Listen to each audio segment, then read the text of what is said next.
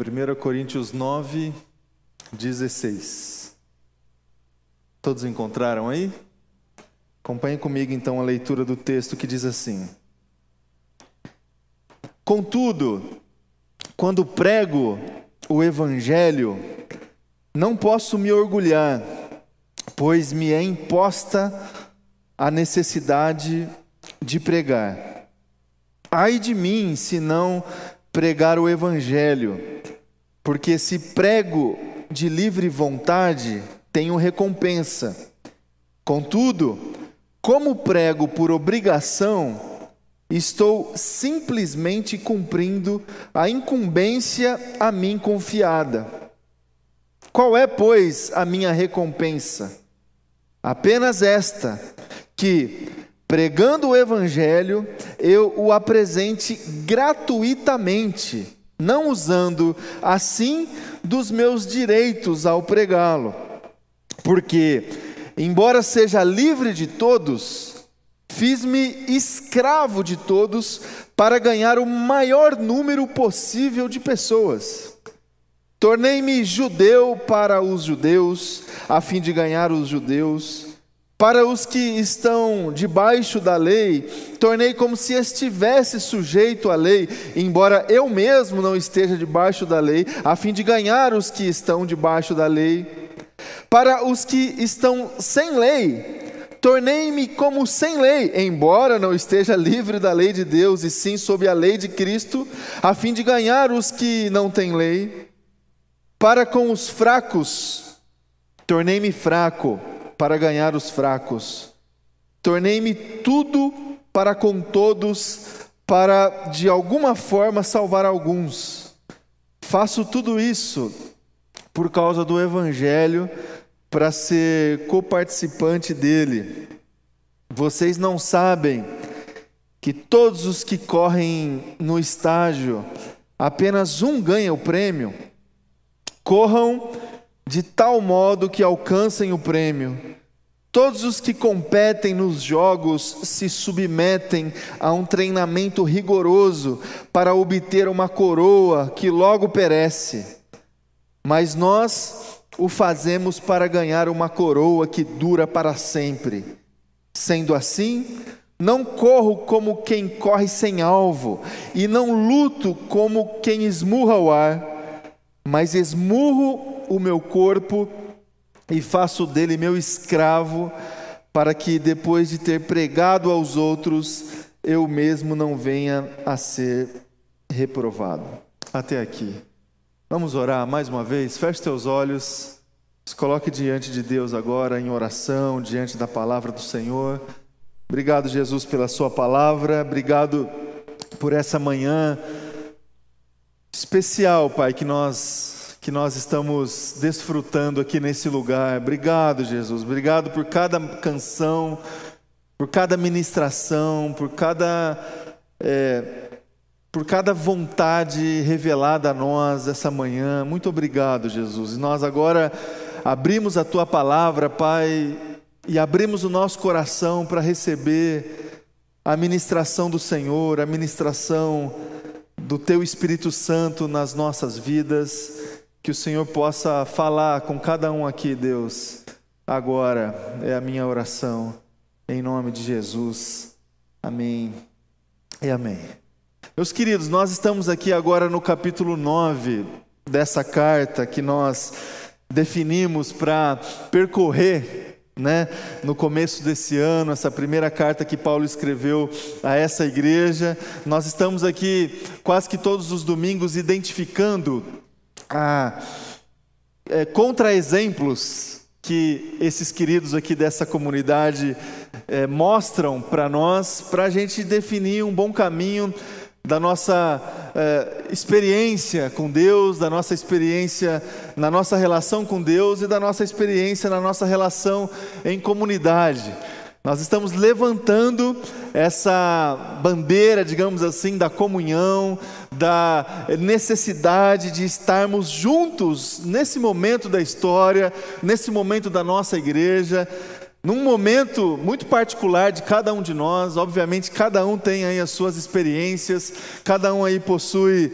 É, os seus obstáculos, os seus desafios, mas nós estamos entendendo que a gente precisa assumir esse desafio de viver é, a realidade da comunhão cristã na nossa vida. Aquela comunhão que nos leva a ter uma relação íntima com Deus e aquela comunhão que nos leva a ter uma relação de interdependência com os outros irmãos da comunidade de fé, da nossa família, das pessoas que a gente convive, das pessoas que a gente se relaciona.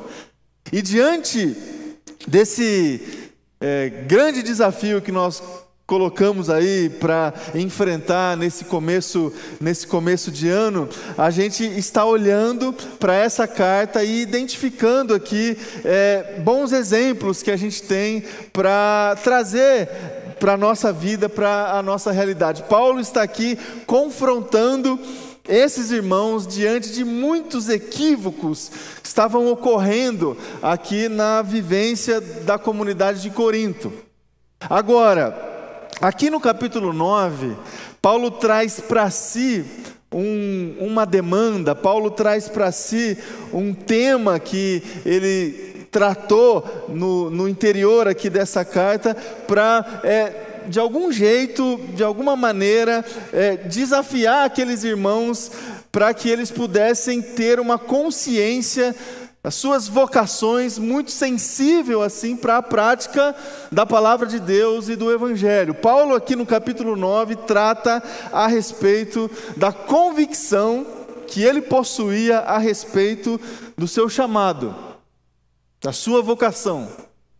De uma maneira muito objetiva, de uma maneira muito direta, Paulo aqui está afirmando, reafirmando qual era o seu papel no contexto da igreja, no contexto do reino de Deus. Esse senso de responsabilidade em relação ao chamado, em relação à sua vocação, ao ponto de ele afirmar essas palavras muito conhecidas que a gente lembra vez ou outra: ai de mim se eu não pregar o evangelho. Tal era a consciência a convicção que esse homem possuía em relação ao seu chamado, em relação à responsabilidade que ele tinha no contexto do reino de Deus. Ele tinha isso muito claro no seu coração que a tarefa dele, a obrigação dele, segundo a própria linguagem que ele utiliza aqui no capítulo 9 dessa carta, é pregar o evangelho. Essa era a vocação do apóstolo Paulo que ele deixou aqui muito clara nesse capítulo 9 que ele escreveu. Meus queridos, ah, nós, como filhos e filhas do Senhor, quando nós nos submetemos à palavra de Deus, quando nós nos submetemos à vontade é, de Deus, nós somos alvo da graça, do amor de, de todas as ações que Deus é, promove em nós, mas também nós somos alvo da manifestação do Espírito Santo. Todos nós somos alvo da manifestação do Espírito Santo. O que, que essa manifestação do Espírito Santo gera na nossa vida e no nosso coração? primeiro lugar, a manifestação do Espírito Santo traz para mim e para você que se submeteu a essa graça e esse amor, o fruto do Espírito Santo. Você lembra lá da carta aos Gálatas, capítulo 5, versículo 22? Qual é o fruto do Espírito Santo? Amor, benignidade, bondade, mansidão, domínio próprio. Por nós, a gente não consegue desfrutar desses valores, desses princípios nas nossas vidas, a não ser pela manifestação do Espírito Santo. Então, o Espírito Santo traz para a nossa vida esse fruto que a gente pode é, praticar, que a gente pode germinar, que a gente pode é, desenvolver na nossa vida. Através da manifestação do Espírito Santo, também somos alvo da graça e do amor de Deus quando Ele derrama nas nossas vidas, além do fruto, dons. Dons espirituais. Dons que recebemos pela manifestação do Espírito Santo. A gente ainda vai chegar lá, mas capítulo 12 da primeira carta que Paulo escreveu aqui aos Coríntios, ele diz: capítulo 12, versículo 7: A cada um de nós é dada a manifestação do Espírito, visando o bem comum. Paulo diz, disse essas palavras no contexto de é, onde ele estava explanando, explicando a respeito dos dons espirituais. Então nós, pela manifestação do Espírito Santo, a gente recebe os dons espirituais. E esses dons espirituais, meus irmãos e minhas irmãs, definem qual é o nosso lugar e o nosso papel no contexto da igreja de Jesus e do reino de Deus. Paulo possuía essa convicção, Paulo ele possuía essa certeza de uma maneira muito clara. Ele sabia que o papel dele era pregar o evangelho. E ele fez isso de todas as maneiras, de todas as formas. Ele colocou essa esse chamado essa vocação, esse propósito, esse objetivo de vida no centro das suas prioridades, e ele viveu para isso. Viveu para pregar o Evangelho, para alcançar as pessoas para o reino de Deus, para a igreja de Jesus. E ele, para cumprir com esse chamado, com esse propósito, ele viveu em certo aspecto, com muita flexibilidade, digamos assim, para cumprir o seu chamado. Então ele se fez como judeu para com os judeus, para ganhar os judeus. Ele se fez como grego para com os gregos, a fim de ganhar os gregos. Ele se fez como se estivesse acima da lei, ainda que não estivesse acima da lei, mas ele se fez como se estivesse acima de, da lei, para pregar o evangelho aos que se consideravam acima da lei, para ganhar essas pessoas. Ele se fez como se estivesse debaixo da lei, para pregar o evangelho para as pessoas que se consideravam submissas à lei de Deus, para ganhar essas pessoas. Ele definiu a sua vocação como prioridade da sua vida e, sobretudo, da sua agenda. Sua agenda de vida, dos seus compromissos, dos seus afazeres, das suas atividades. E com isso, além de ensinar e de é, incentivar esses irmãos aqui dessa igreja lá no primeiro século, ele nos se coloca aqui diante de nós essa manhã, meu irmão e minha irmã, também como um, um ótimo exemplo para nós. Porque se tem um sinal da nossa maturidade cristã, na nossa caminhada aí de, de espiritualidade, se tem um momento onde a gente realmente sobe o nível, sabe? É, vence, passa de fase. Esse momento é quando a gente, é, quando a gente descobre, quando a gente passa por esse processo de é, desenvolver dentro da nossa vida essa convicção a respeito da nossa, da nossa vocação e do nosso chamado. Quando a gente tem a plena certeza daquilo que a gente deve fazer. Olha só, não é daquilo que a gente pode fazer, é daquilo que a gente deve fazer. Porque convicção gera esse senso de obrigatoriedade. Convicção gera esse senso de pertencimento a uma causa, a um propósito. Então, se tem um momento na nossa vida, na nossa caminhada com Jesus, onde a gente percebe que a gente amadureceu, que a gente passou de fase, é esse momento onde a gente descobre qual é a nossa vocação, qual é o nosso propósito, quais são os dons que o Espírito Santo nos agraciou através da sua manifestação. Quais são esses dons? E através desses dons, qual que é a minha posição dentro de um contexto comunitário? Diante disso, qual que é o meu papel? O que, que eu posso dizer para completar a frase que o apóstolo Paulo disse aqui no capítulo 9? Ai de mim, se eu não. Ai de mim, se eu não cumprir com a minha tarefa, com o meu propósito com a minha vocação. O objetivo da nossa vida cristã que ruma à maturidade é viver a plena satisfação na medida do exercício dos dons espirituais no contexto da vontade de Deus. A gente gerar essa consciência clara a respeito dos nossos deveres, a respeito das nossas responsabilidades, em detrimento aos nossos direitos.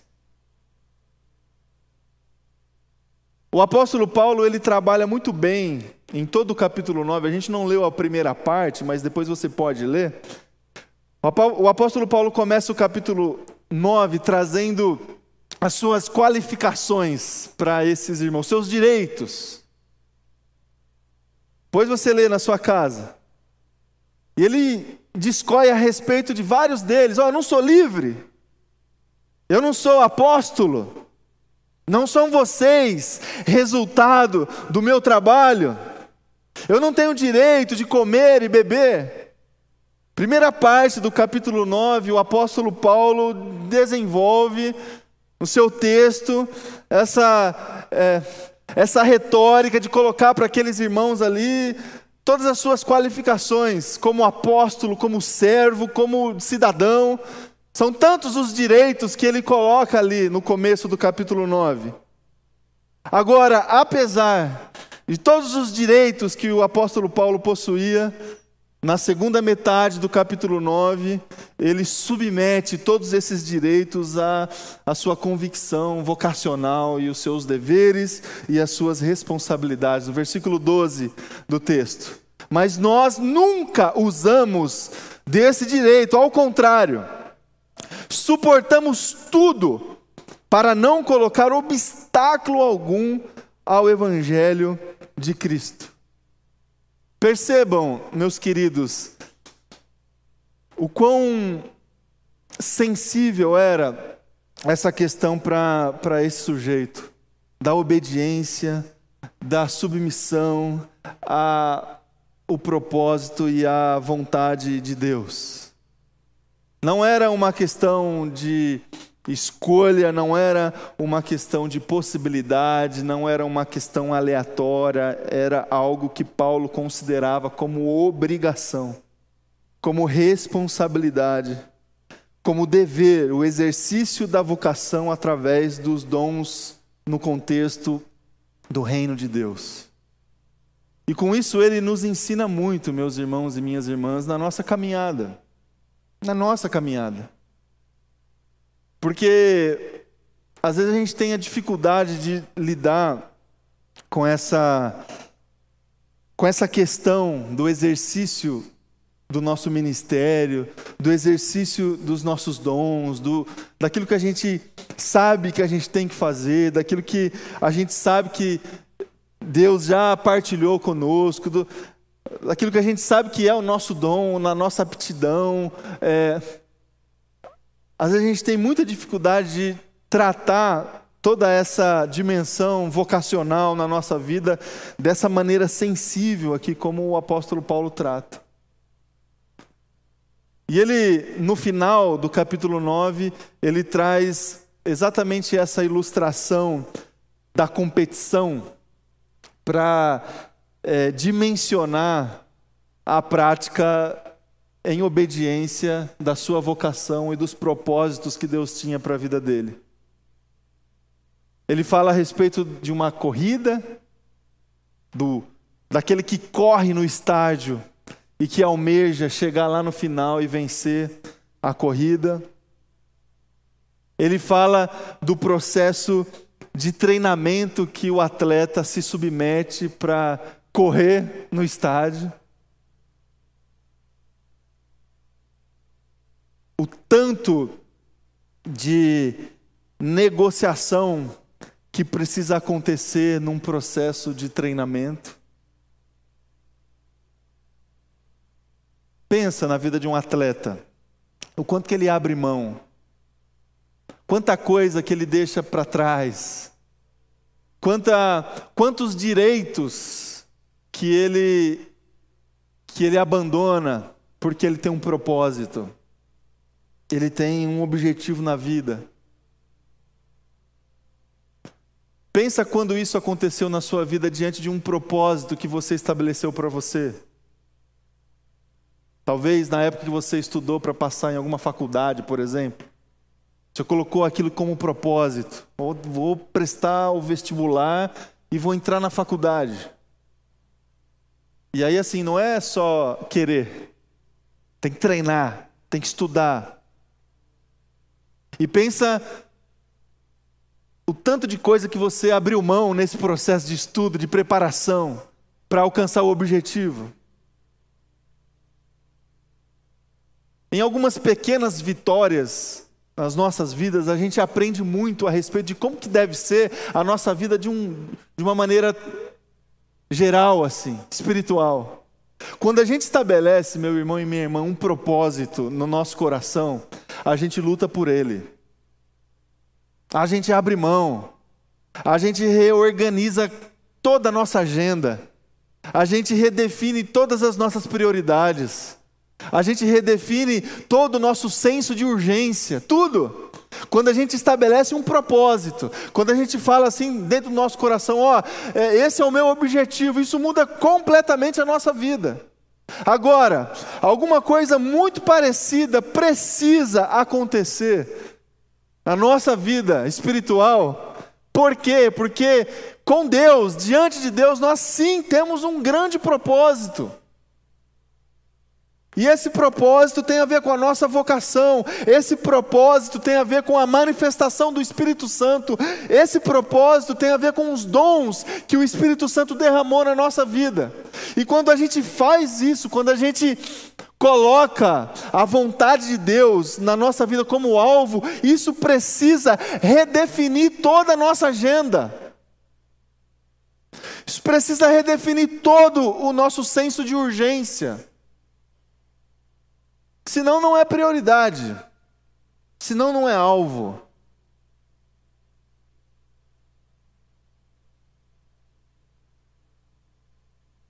O que eu estou dizendo aqui, meu irmão e minha irmã, é que o exercício da nossa vocação precisa ser tratado por mim, por você, por cada um de nós como algo central na nossa vida, prioridade na nossa vida. O que eu estou dizendo aqui é que a gente não consegue, é, a gente não consegue, não deve fazer a obra de Deus de uma maneira displicente, relaxada, sabe? Como quem dá apenas o que sobra, como quem se propõe a servir, mas sem disposição de abrir mão de direitos. Como quem se coloca à disposição da comunidade, mas sem muita disposição de alterar a agenda, de alterar compromissos. É isso que Paulo está nos ensinando aqui. É isso que Paulo está nos mostrando. Que vocação, ministério, serviço no reino precisa ser encarado como prioridade. Ai de mim se eu não pregar o Evangelho. Ai de mim se eu não exercer, se eu não investir no reino as riquezas que por graça eu recebi do Espírito Santo de Deus. Ai de mim. E aqui eu me lembro de tantas parábolas de Jesus, de tantas ilustrações que o próprio Cristo Jesus ensinou, trouxe para os discípulos, de como que a gente deve tratar com seriedade e responsabilidade os tesouros celestiais que a gente recebe dele.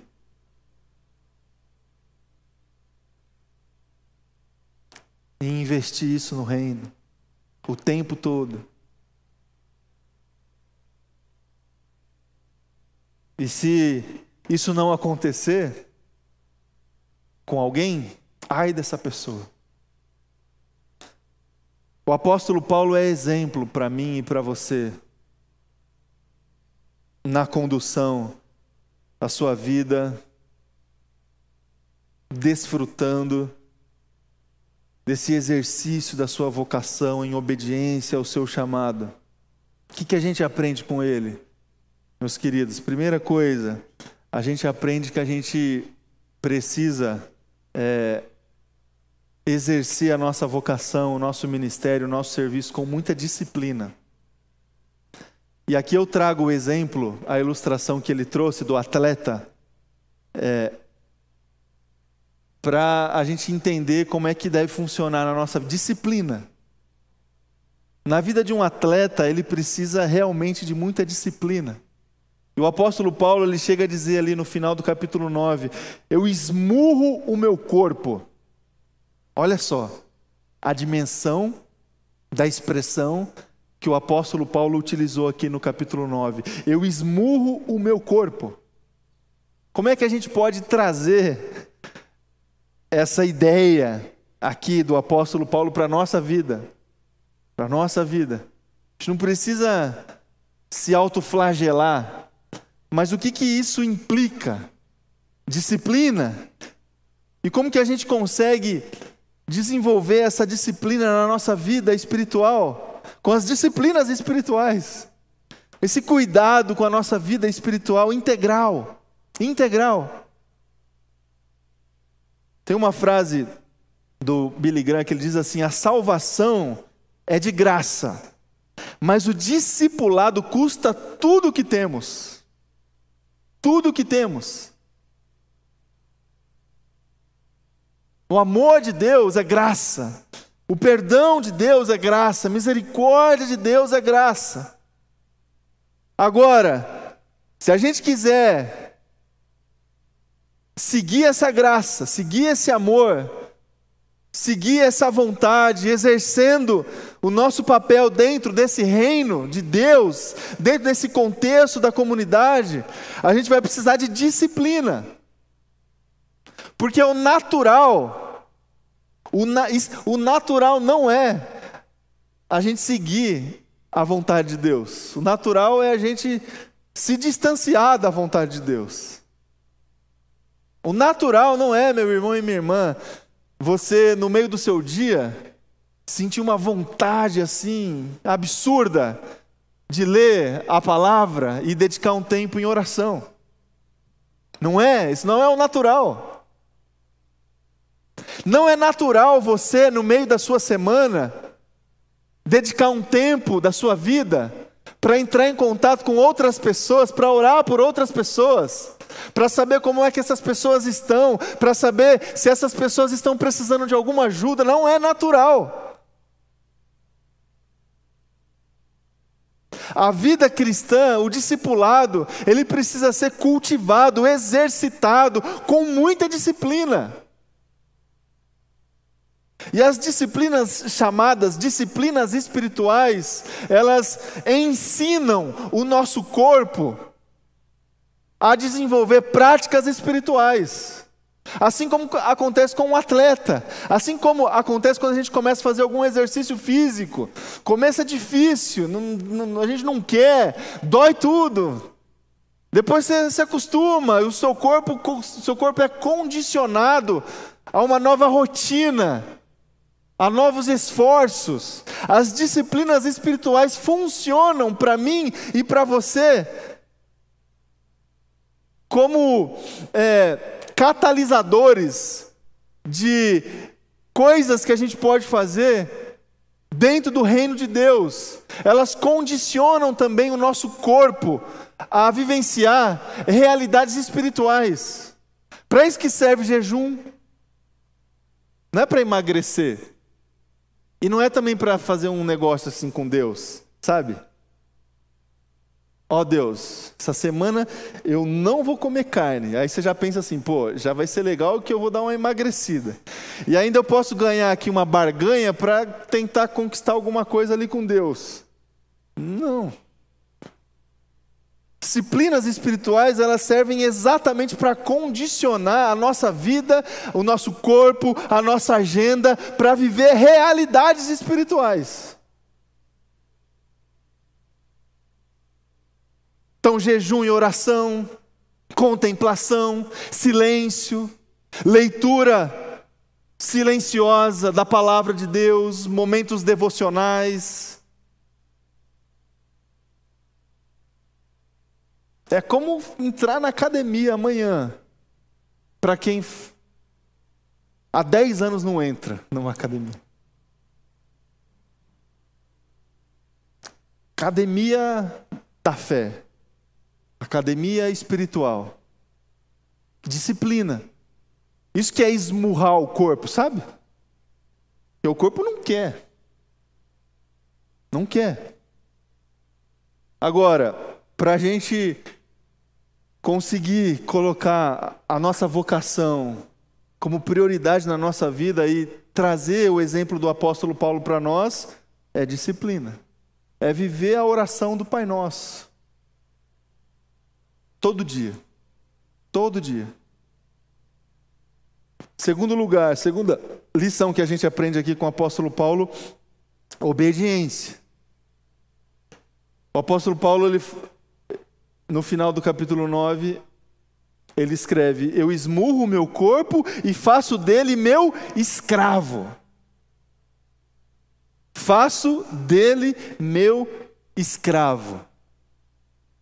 E o apóstolo Paulo ele trabalha muito bem na carta que ele escreve aos Romanos também essa questão dúbia da, da, da vida em santidade. Esse lado humano nosso que nos leva o tempo todo a, aos equívocos, aos deslizes, ao pecado, à carnalidade e o Espírito Santo que nos incomoda o tempo todo a viver uma vida em obediência, em santidade. Romanos capítulo 7, isso fica muito claro ali na cabeça do apóstolo Paulo. Aquilo que eu desejo fazer, eu não consigo fazer. Agora, aquilo que eu odeio, eu faço o tempo todo, sabe?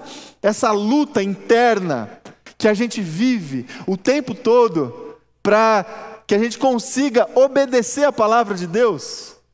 O apóstolo Paulo mostra isso de uma maneira muito clara.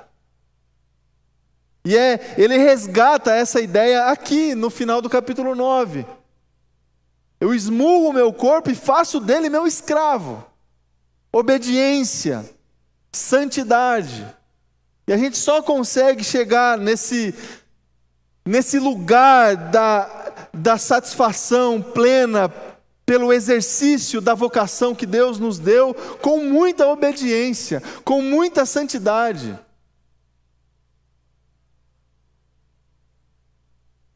Primeiro Samuel, capítulo 15, versículo 22, a obediência é melhor do que sacrifício, e a submissão é melhor do que a gordura, a gordura de carneiros. Já lá no Antigo Testamento, insights a respeito da graça de Jesus numa era de lei, numa era de troca, numa era de sacrifícios. A obediência é melhor do que sacrifício.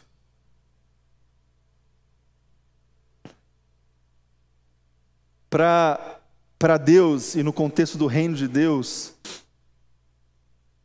a gente precisa lutar o tempo todo para obedecer a palavra e para não cair em pecado o tempo todo, essa luta precisa acontecer.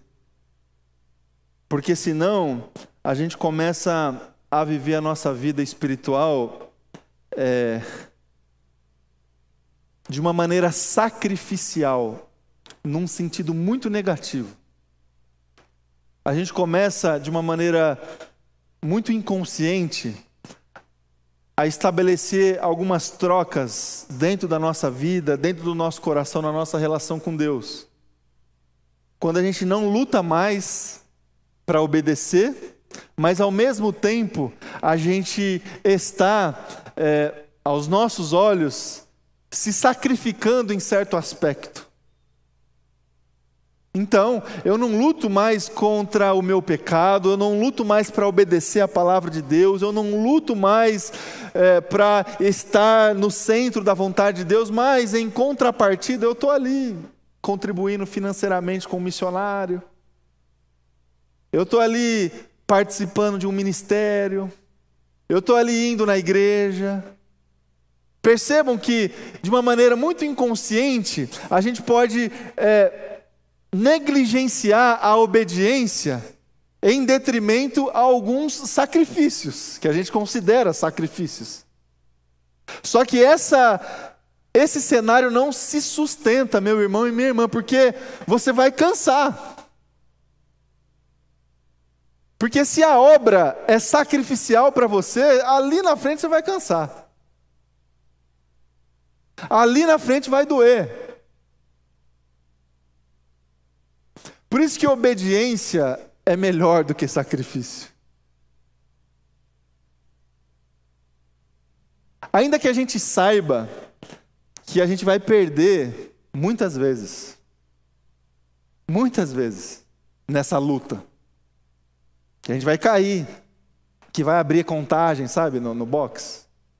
Ainda que a gente saiba, só que a gente tem que continuar lutando. E essa é a dimensão da expressão do apóstolo Paulo: faço dele o meu escravo. É luta contínua o tempo todo. E para encerrar, terceira lição que a gente aprende aqui com o apóstolo Paulo no capítulo 9 tem a ver com aprovação. A aprovação apóstolo Paulo fala: Eu esmurro meu corpo, faço dele o meu escravo, para que eu não venha a ser reprovado. Agora, aqui assim.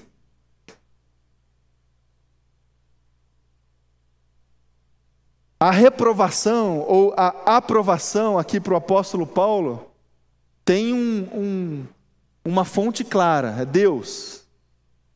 É ser aprovado ou ser reprovado por Deus. É isso que Paulo está deixando muito claro aqui. O alvo dele, o propósito dele, é agradar a Deus, é satisfazer a vontade de Deus. Não é ser aprovado pelos homens, não é ser aprovado pelas instituições dos homens, é ser aprovado ou reprovado por Deus. E essa é uma lição fundamental para a gente aprender nesse contexto do exercício da nossa vocação. Dentro, por exemplo, da comunidade de fé, da Igreja de Jesus. Nesse mundo que a gente vive, onde está todo mundo em cima de um palco, se apresentando, o apóstolo Paulo nos ensina que a gente precisa buscar a aprovação de Deus. Só, só essa aprovação. Apenas essa. Isso era muito sensível para ele. Ele esmurrava o corpo e ele fazia do corpo dele um escravo, não para para isso ser exposto para outras pessoas, para que outras pessoas pudessem aprovar essa atitude dele. Ele fazia isso porque ele não gostaria de receber uma reprovação de Deus. De Deus. E aqui tem muito dos ensinamentos de Jesus também, meus irmãos e minhas irmãs. Do quanto que Jesus combateu é, essas, é, esses espetáculos espirituais expostos em praça pública.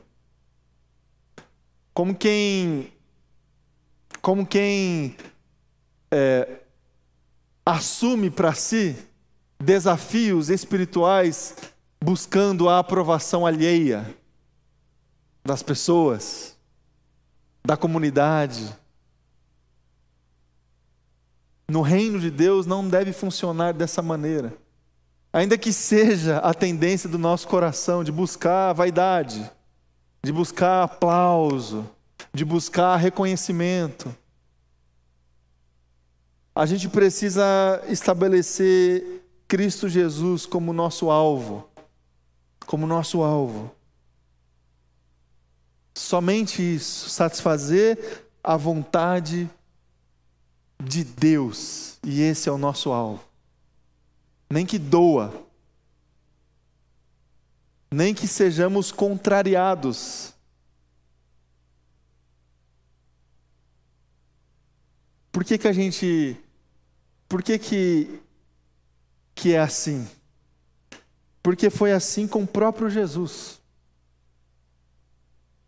capítulo 26 do Evangelho de Mateus, quando, quando Jesus ora ao Pai: Pai, se não for possível afastar de mim este cálice, sem que eu beba, que a tua vontade seja feita. Que a tua vontade seja feita.